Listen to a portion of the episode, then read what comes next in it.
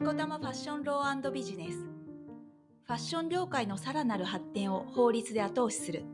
そんな思いからこのポッドキャストはアパレル経営者やデザイナーの方々に向けてファッションローの専門家だからこそわかる法律の落とし穴や誤解をわかりやすく解説。ファッションの法律に特化した旬なナレッジをお伝えします。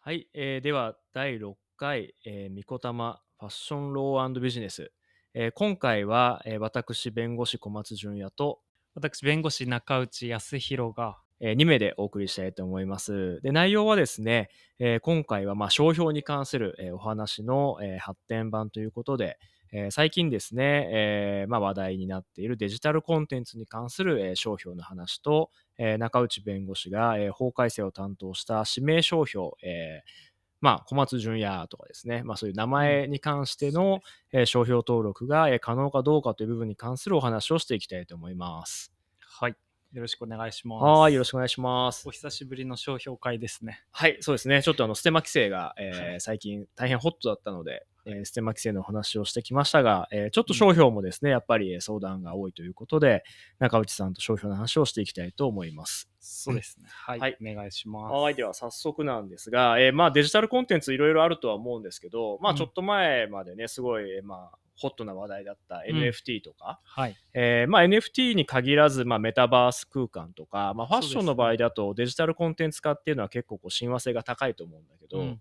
そういうデジタルコンテンツに関して、まあ、商標登録する上で何かこう注意するべきこととか特別こう気をつけておいた方がいいことっていうのはありますかね？そうですね。デジタルコンテンツいっぱい気をつけた方がいいこととかありますその中でもあのまずはそもそも今ファッションブランドとして商標を持ってる方は、まあ、いっぱいいらっしゃると思うんですけどそもそもデジタルコンテンツの分野とか範囲で商標を持っていない人が多いのかなっていうふうに思ってます。あまあ一番最初ってこう衣服をまあカバーする25類とか、うん、まあ小物とかね、靴とかはやるかもしれないから、ちょっとそのあたりは登録しようっていうブランドも多いと思うんだけど、うん、まあ、デジタルコンテンツ最初から登録してるところってやっぱ少ないよね。そうですね。ファッションブランドだとほとんど私は見たことがないかな。その、うん、NFT とかが話題になる前にデジタル系の範囲でカバーしているファッションブランドってあんまり見ないかなっていうふうに思ってます。うん、あのファッションブランドとかだと、まあ、その衣服で25類を取るとか、まあ、小物とか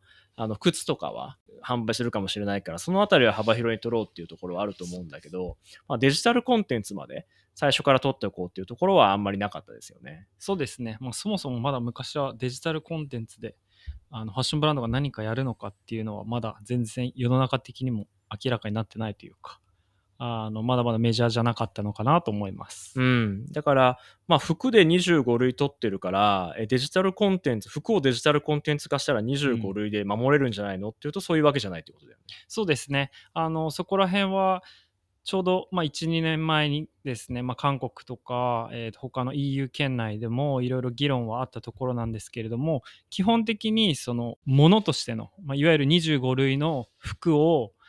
商標としてカバーしたとしてもデジタルコンテンツの服そのバーチャル空間で例えばアバターが着るような服について25類の今までの区分でカバーできるかというとできないっていうような、まあ、あの見解がメジャーになっております。うんこれまあ服に限らず、例えばプロダクトデザインだったりとか、まあいろいろなサービス、まあ製品に関して、まあデジタルに関しては別途登録する必要があるよっていうことだよね。そうですね。あの本当に具体的なことを言うと、まあ、あの9類っていう分類があってですねそこではこうダウンロード可能なコンピュータープログラムといったような商品。であと他にも41類って言ってこっちはどっちかっていうとダウンロードせずにクラウド上で例えばこう何かデジタルのグッズをクラウド上で利用できるっていうようなサービスを考えるときには41類っていうような区分を取ったりするんですけれども、まあ、デジタルコンテンツだったり NFT の事業を進出しようっていうふうに考えてる、まあ、ブランド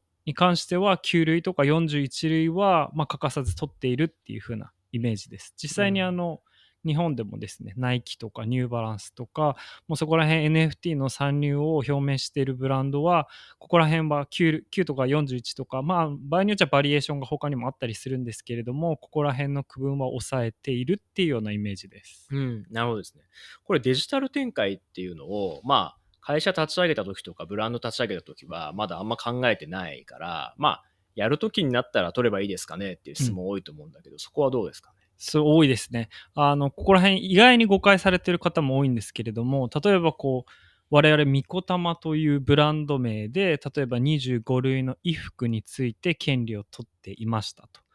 プラスアルファ、例えば18類のカバンに関しても商標として権利を取っていましたっていう風な場合でも、全く別の人がまさにこのみこたまっていう商標で、この9とか41とかいったデジタルコンテンツの区分を、まあ、取ることはあの制度上可能になってます。なので、今展開する予定がなくてもですね、将来展開する可能性が少しでもあるんであれば、デジタルコンテンツの範囲を商標としてカバーしておかないと、第三者にそこの範囲を全く同じブランド名で横取りされちゃうっていう風な可能性はあるかなと思ってます。うん。これじゃあ仮に、まあ、うちはもうまあデジタルよくわかんないし、多分将来やることもないですよっていう場合は、まあ横取りされても問題がないかもしれないって思っちゃうんだけど、うんこれじゃあもう絶対、まあうちは自分たちはやりませんよっていう時は取らなくても大丈夫なのか。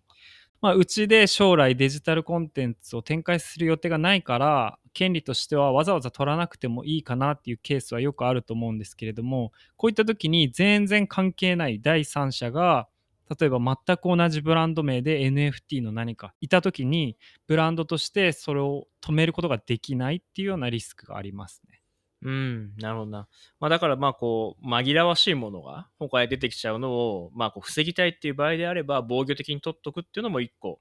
考える余地があるってことだね。はい、まさにその通り保険とかうん防御のために、まあ、取っておいてもいいんじゃないかなっていうはお話です。うん。この辺ってじゃあなんか具体的に裁判とかそういう紛争になったケースとかってあるんですか？ね。そうですね日本だと実はまだ紛争になったケースはないんですけれども海外ではですねもうあの裁判になってしかも決着がついたっていうようなケースもあって、まあ、一つはあのメタバーキンという呼ばれる、まあ、NFT のアイテムとまさにそのバーキンを販売しているエルメスが戦ったっていう風なケースがあります。うん。これメタバーキンってどういうサービスだったのか。メタバーキンはですね、あのデジタル上でのアーティストというか、デジタル上でアート作品を、まあ、発表しているメイソン・ロスチャイルドという方がいたんですけれども、まあ、その人がこう例えば環境破壊とか、あの毛皮をファッションで使うことがどうなのかとか、そういった問題提起をする意味でですね、こうメタバーキンと称して、バーキンの形をパロディした NFT のアートを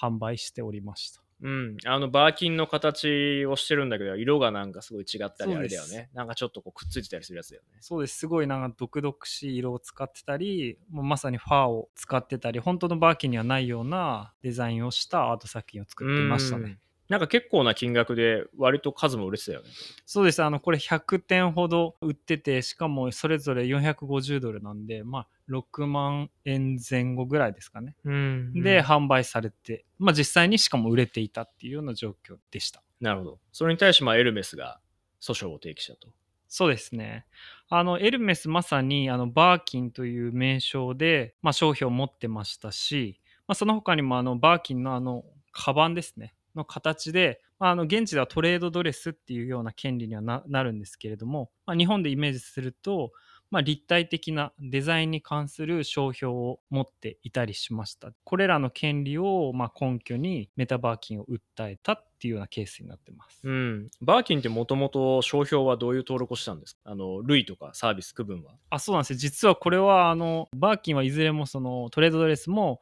バーキンという名前の商標も18類というカバンの区分で登録していました。うん。まあエルメスとしてはなかなか難しかったんです。えっと、実はですねここはあの日本とアメリカの制度が違っているのでちょっと難しい話にはなるんですけれどもあのアメリカでは最終的なその侵害かどうかっていう風な判断はどっちかっていうとその区分みたいな話っていうよりも、まあ、5人混同しますかっていうようなところが、まあ、メジャーな基準というかそこが最終的なまあ何でしょう要件というかあの5人混同するかどうかっていう意味で最終的なジャッジがされております。うん。そうすると結果としては、あそうですね。あの、最終的な結果としてはエルメスが勝っているんですけれども、うんまあ、あの、ロスチャイルド氏的には、まあ、これは何でしょう、表現の自由、アートだから表現の自由だと。だから、あの、許されるんだっていうような主張もしているんですけれども、まあ、裁判所としてはそこには、まあ、あの、正直深入りはせずに、まあ、バーキンの知名度とか、そういった要素を加味してですね、まあ、あの、こういった名称を使っていれば、まあ、エルメスが関与しているように、まあ、誤認するだろうっていうような、まあ、ジャッジをして、実際にあのエルメスが勝って、まあ、このメタバーキンも、まあ、販売するなっていうか、販売差し止めだったり、名称を使うなっていうような判断がされています。うん。これ、ただまあ日本で、じゃあ、あじゃあ、バーキンっていうかエルメスは、18種類のカバンだけでデジタル止めてるから、じゃあ大丈夫ですよねってわけではならならないんだよ、あね。はい、まさにそうです。うん日本だとですね、基本的にその登録しているロゴとかマークが似ているかっていうのが一つと、もう一つはその実際に登録している権利の範囲ですね。カバンについて登録しているのかとか、あの服について権利を登録しているのかっていう、その2つのポイントが基本的に似てないと止められません。なので、日本だと、まあ、9類とか、先ほど言った9類とか41類とか、まあ、デジタル関係の商品についてカバーしていないと日本では止めれないっていう別の判断になると思われます。なるほど。はい。まあでもそういった背景もあって、まあ、最近あのエルメス自体も NFT に参入を表明していて、まあ、あの日本ではあの、まあ、日本に限らず、まあ、世界各国でもそうだと思いますけれども9類とか41類とか、まあ、デジタルの範囲についていろんなブランドがですね権利を取っているっていう状況にあります。うんうんうん。あのちなみによくうちでもあの海外のクライアントが、まあ、日本でそれ9類とか41類取りたいよって言ってご相談に来るケースもありますし、まあ、逆にあの日本のブランドで海外でもちゃんと例えば中国とか韓国でも9類とか41類で権利をカバーしたいっていうようなご相談も結構あったりします。なるほどですね。これじゃあさっきのエルメスの話とはまた別で、はい、ナイキとストック X の紛争っていうのはどういうものだったんですか？そうですね、ナイキとストック X も実はあのアメリカで揉めていてですね、あのストック X もしかするとご存知の方も多いかもしれないんですけれども、ざっくり言うと、まあ、スニーカーの二次流通プラットフォームで、まあ、あの中古のスニーカーを買ったり売ったりできるっていうプラットフォームがあります。で、そのプラットフォーム上でですね、ストック X が独自にボルト NFT っ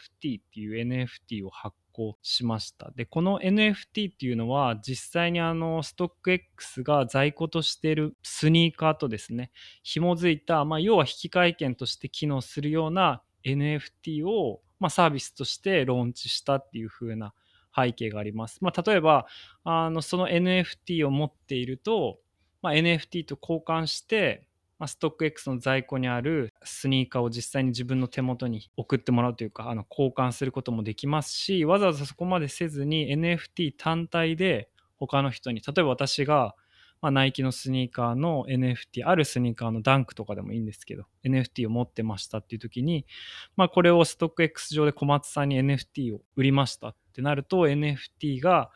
まあ、NFT を小松さんが持っているっていう状況になるので小松さんはこれをダンクと引き換えることもできますし、まあ、そこまでせずに、まあ、NFT として他の人に売却するっていうことができるっていうサービスが実際あのローンチされました。うん。まあ NFT にまあそういう経済的なまあ利益があるんじゃないかっていう話だと思うんだけど、はい。これって NFT 自体にこうナイキっていう名前が使われてるっていう形になるのかな？あそうですね。まさにあのスストック X ボルト NFT みたいな感じで検索していただくと出てくるんですけれども、なんでしょう、ステッカーというか、画像上は、まあ、NFT、まあ、NFT が存在するわけではないと思うんですけれども、まあ、それを模したデジタルのカードみたいな感じのものがあって、そこにそれと紐づいたスニーカーの写真ですね。当然ナイキのスニーカーであれば、あのスウォッシュが入ったスニーカーの写真。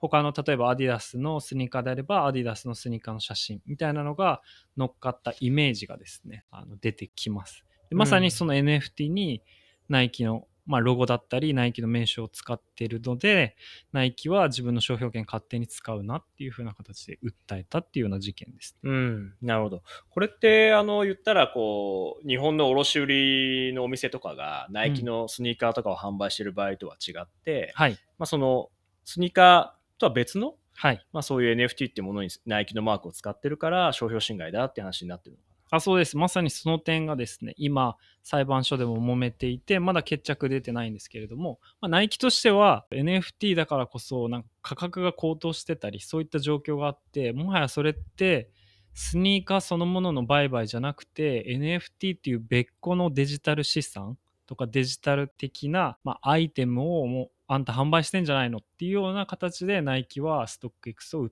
えたっていう話ですね。うん。なるほど。はい。まあそこに、まあナイキのまあマークを使うんだったら、ちゃんと商標権必要だよね。そうですね。なってくるわけですね。はい。まあ、ストック X としては当然これは単なる引き換え証であって、まあ、普通のスニーカーショップが、まあ、なんでしょう、あのタグとかにナイキのロゴがあったり、まあ、もしくはまあチラシとしてあの自分の商品を乗っけてるのと大して変わらないんじゃないかっていうか、単に引き換え券としてあるだけで、あくまでナイキの商品を、ナイキのスニーカーを販売してるだけですよっていうような形であの反論していて、まだここはあの決着が出てない。他にもあの NFT の他にもいろいろとですね、争点があったりして、あのこの裁判はまだ続いているっていうような状況です。うん。なるほど。はい。これってまあまだアメリカでも結論が出てないと思うんだけど、日本でもまあこの NFT に限らずうんデジタルコンテンツを絡めたビジネスってまあファッション以外でもすごいたくさん出てきているイメージなんだけど、はい。まあ、だからデジタルが絡んだ時点でうん商標の区分としてはやっぱ広めに取っといた方がいいってことなの？そうですね。おっしゃる通りですね。あの、取っておかないと警告が来たとか、うん。あの使われた時に警告できないっていうような可能性があるので、まあ、そういう意味でも幅広に取っておくと後々安心かなと思います。うん、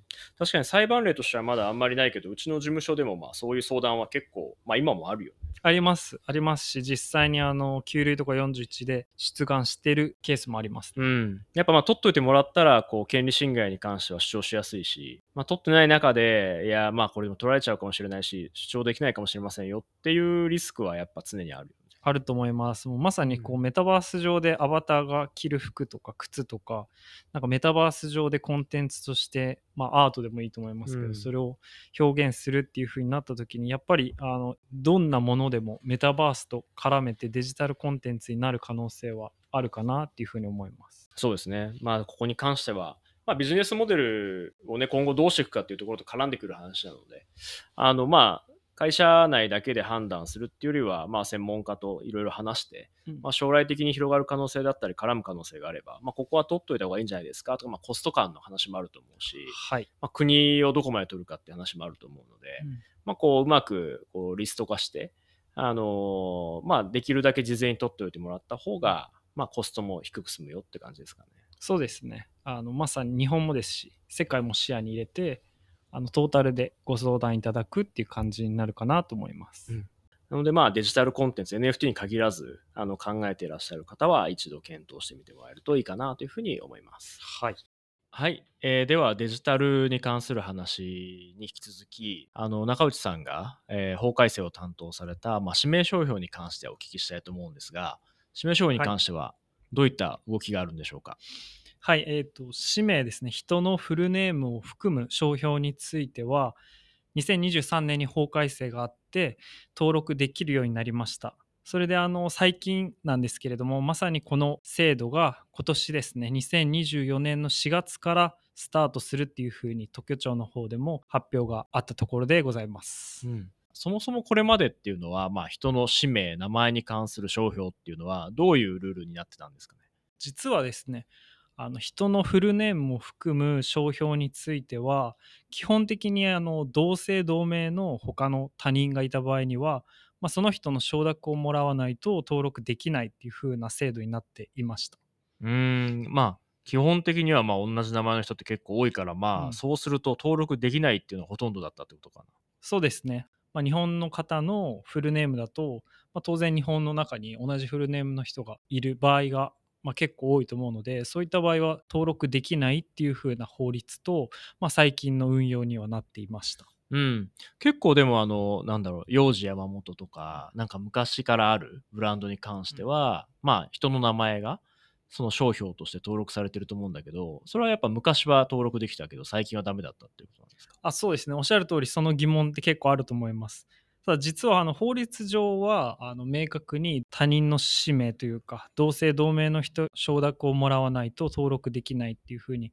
書いていたんですけれどもあのおっしゃるように、まあ、有名なブランドの中でも人の名前を含むブランド名っていうのは結構あると思います。これはあの、まあ、昔は割とその特許庁というまあ、審査機関がですね運用上の工夫で同姓同名の人が人からの異議がなければ OK をしましょうとか名字と名前との間にスペースを含まない形で、まあ、一見名前と見えないような表記をしている場合には、まあ、ちょっと例外的に登録を認めましょうっていうような運用が法律ではなくてですね事実上されていて、まあ、昔のフルネームを含むブランドっていうのは、まあ、登録されてきたっていう歴史が実はあります。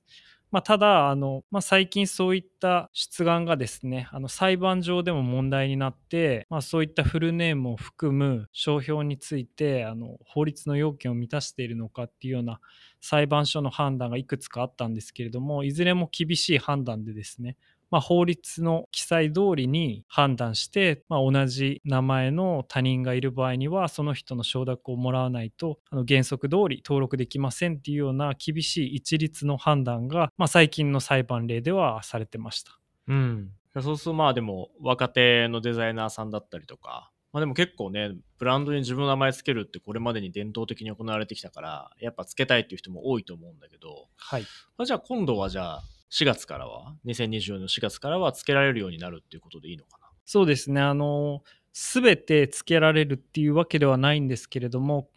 まあ特に新しいブランドのデザイナーさんにとってはあの前の制度とは違ってかなり取りやすくなるっていうような状況に変わりました。うん。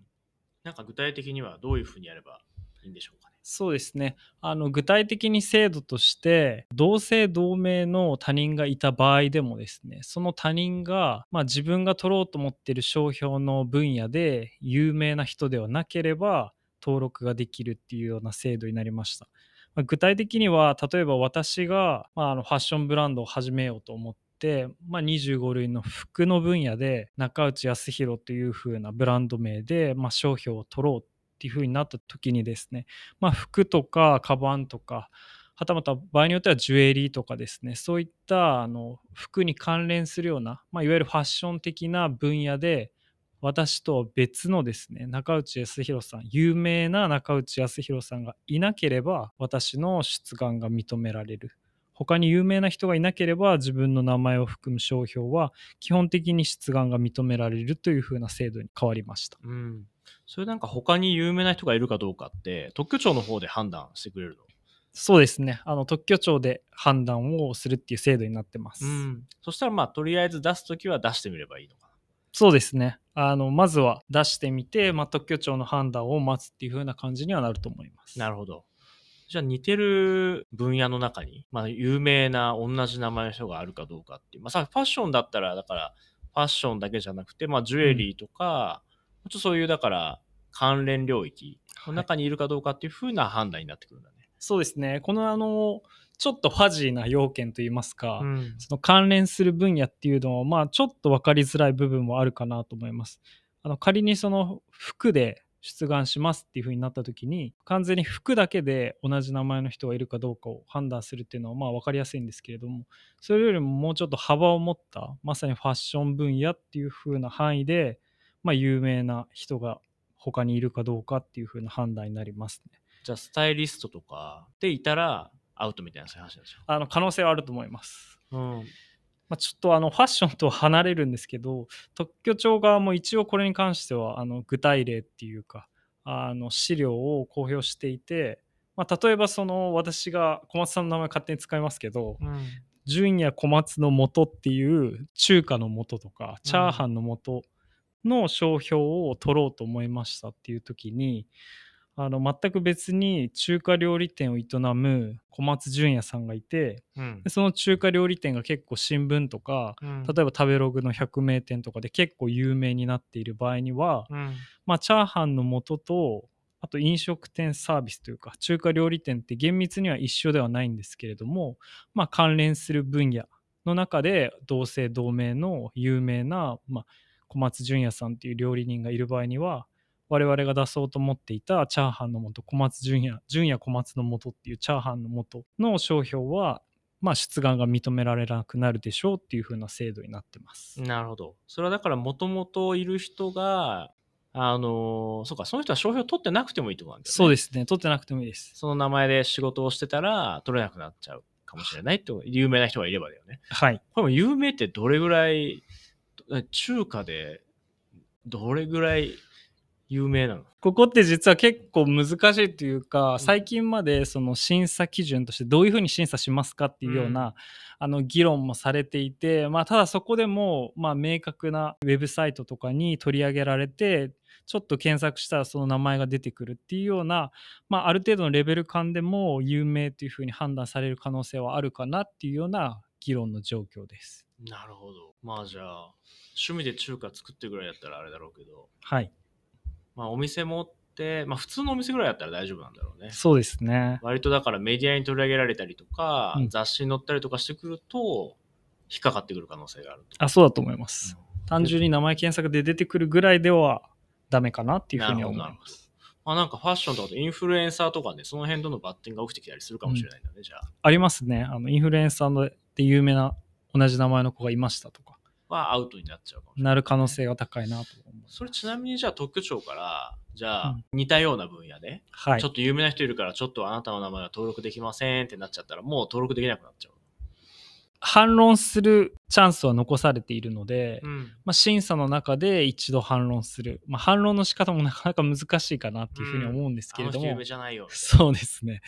まあ一つそう有名じゃないとか、まあちょっとその分野として遠くないですかっていうふうな、ん。例えばその我々私が取ろうと思っていた分野は服なのでもう一人の中内康弘さんの商品だと誤解する人はいないでしょうっていうような論法で、まあ、反論していくしかないかなっていうふうには思います。なるほど、なるほど。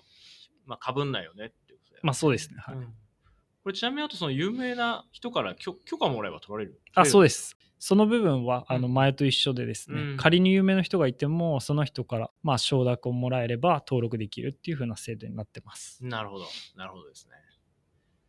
そっか。それがじゃあ4月から始まるってことですね。はい。まあ、あと一応細かい要件はもうちょっとあって、うん。その出願しようとする商標そこに含まれている名前と出願人との間にですね関連性があるか、まあ、当然自分の名前だったら自分の名前ですとか、うん。あともしくはあの企業さんが出願する場合には所属しているデザイナーの名前ですとか。そういった場合には当然関連性はあると思うのでここは難なく認められると思いますしあともう一つ不正の目的がないかっていう要件があって、まあ、この点もですね自分の名前だったら当然不正の目的はないとは思うんですけれども、まあ、全然関係ない他社の名前を、まあ、このブランド売れそうだから先に自分がまあ横取り的に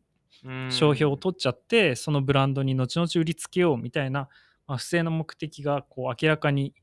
見えるっていうような場合には、まあ、あの出願が当然認められないことにはなりますけれども。なるほど。そしたらじゃあなんかこう若手のデザイナーとかで、はい。まあ取ってないブランド、デザイナーの人とかの名前を、はい。あ、これ将来取るだろうから先取っちゃおうって言って、取って売りつけするみたいなそういうのは不正の目的でダメになる。そうですね。うんまあ、なかなか不正の目的をその審査官の方が判断するのも難しいとは思いつつ、うんうんまあ、全くその出願しようとしてる横取りしようとしてる人の名前と全然関係なくてうんかつその同じ名前の若手デザイナーの名前のブランドがちょこちょこメディアに出てきているみたいな状況があれば、うんまあ、場合によっては不正の目的あるよねっていう風な形で拒絶されるっていうパターンも多いかなと思います。なるほど。これ取られちゃった後に、あの人不正の目的だから取り消してくださいよみたいなのもある？ありますね。あのまさにあのそれはこう無効審判っていう形で、まあうん審判提起して、まあ、こういった不正の目的があるからこれは取り消してくださいっていう風な判断もあるので、まあ、仮に取られたとしてもそういった手法は取れるかなっていうふうに思います。なるほど。まあ、とはいえ、早めに出すに越したことがないってことだよね。おっしゃる通りですね。あの取られたものをひっくり返そうと思うとやっぱりあの弁護士とか弁理士の先生にお願いするうん費用がかなり高くついちゃうので本当に4月の段階であの用意ドンになるので、まあ、早めに出願してですね登録するのが一番コスト的にも低く済むのではないかなって思います。うんまあ、そしたら名前で取ろうとしてる人は4月1日には、わーってみんな出す。あ出すと思いますね。その幼児山本とか竹尾菊池とかあの有名なブランドでもちょっとあのロゴとかを変えて、うん最近また取り直そうとした時に拒絶された例とかもあってですね、うんそういったブランドもあの今後は、まあ、すんなりと取れるようになってくると思うのでやっぱり4月の段階でそういった出願は増えるのかなっていうふうには思いますしほあの我々もご相談いただく中でちょっとこれはフルネーム含まれてて取るの難しいかもしれませんっていうふうなご案内をしてたケースもあるんですけれども、どうんまあ、こういったケースもだいぶ取りやすくなるのではないかなっていうふうに思います。うんうんうんそうですね。そしたら、まあ、日本でも取って、4月以降に取って、まあ、海外も取って、はい、形で安定してブランド運営ができるということですね。はいよかった。そうですね。本当に若手デザイナーさんには朗報ですし、あの、私もこれ担当している中で、あの、メインのターゲットはやっぱりファッションブランドの、まあ、若手デザイナーの人たちがちゃんと商品を取って、まあ、あの日本でもしっかりブランド運営できるようにっていうのが目的だったので、まあ、そういったものも達成できそうで私としても個人的には嬉しいかなっていうふうに思ってます、ちなみに余談なんですけど、中内さんが特許庁で仕事しているときに、はい。こうファッションブランド以外にこう名前使ってる分野とかあったりするんですか？あの調査研究の中では、うん。やっぱりファッションブランドがメインではあったもののあの多少はその化粧品ブランドとかですね。そういった会社に品あのヒアリングはありかました、はいはいただあの小松さんがあのよくおっしゃるようにそのアートギャラリーとかですねあ、ギャラリーね。はいギャラリー名前だね。そうですねそういったところは意外に何でしょう考えが及んでないっていうかまあ、取ってないからね。はいもったいないよね、取っとかないとね。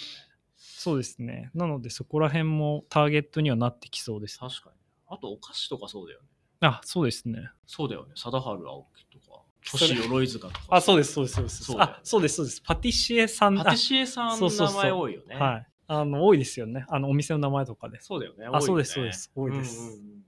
そう、まさに飲食店はちょこちょこあるなっていうのが話というか、調査研究には上がってましたね。なるほど。まあ、その辺が取れるようになるっていうのは、まあ、良かったですね。確かに。はい。はい。そんな、えーまあ、法改正が、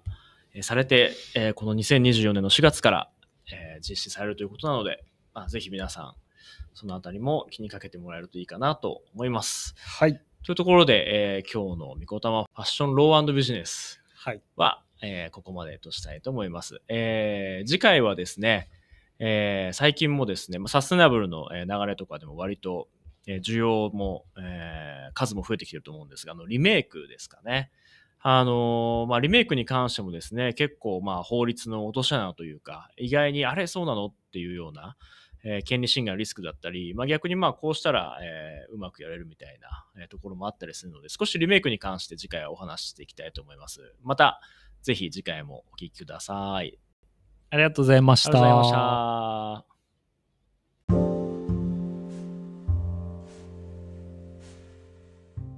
ファッションローに関するお問い合わせは、三村小松と検索いただき、三村小松法律事務所までお問い合わせください。